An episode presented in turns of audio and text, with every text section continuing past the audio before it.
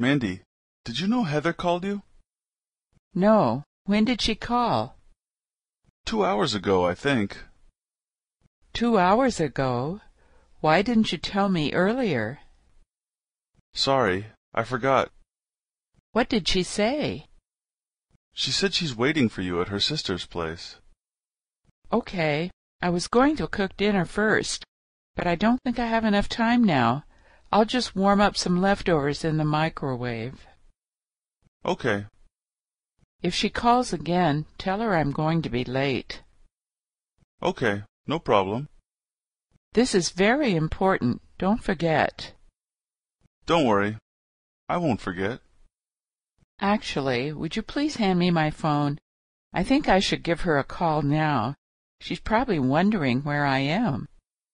Sure, I'll get it for you. Mandy, did you know Heather called you? Two hours ago, I think.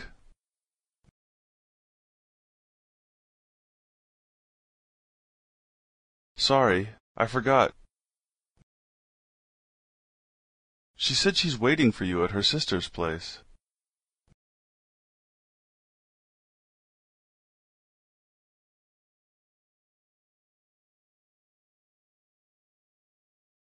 Okay.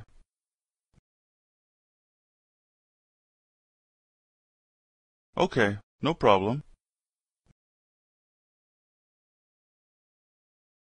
Don't worry.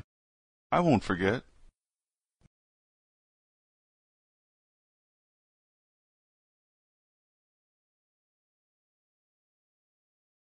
Sure, I'll get it for you.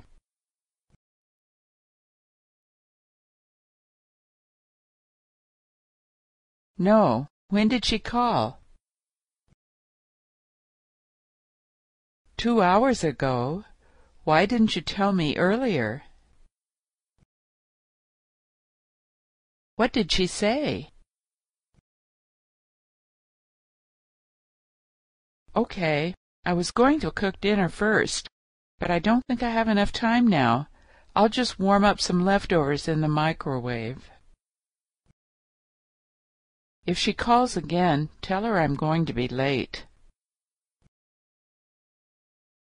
This is very important. Don't forget. Actually, would you please hand me my phone? I think I should give her a call now. She's probably wondering where I am.